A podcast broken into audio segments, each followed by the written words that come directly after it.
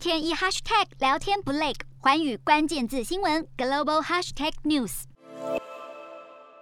一号美股收盘后，Google 母公司 Alphabet 公布最新财报，显示尽管 Alphabet 面临多国的监管逆风，去年第四季还是创下七百五十三亿美元的营收，年增幅高达三成二，而每股盈余则是来到三十点六九美元，不但表现比起去年同期亮眼得多。营收跟获利更是双双打败预期，而按部门来看，成长最多的是 Google Cloud 云端服务，营收超过五十五亿美元，年增四成五；还有 YouTube 的广告贡献就超过了八十六亿美元，也再成长了两成五。不过，流量的获取成本也不断攀升，超过一百三十四亿美元，侵蚀公司利润的程度超出预期。另一方面，Google 也同场加印了分拆的消息，宣布一拆二十的股票分割计划。也就是说，该公司股东的持股数量将会增加十九倍。待股东会批准之后，预计将从七月开始生效。而分析指出，股票分割不会改变企业的市值，反而有助于降低投资人取得股票的成本。此举不但有助于 Alphabet 迈进市值两兆美元俱乐部，也是成为道琼指数成分股的重要一步。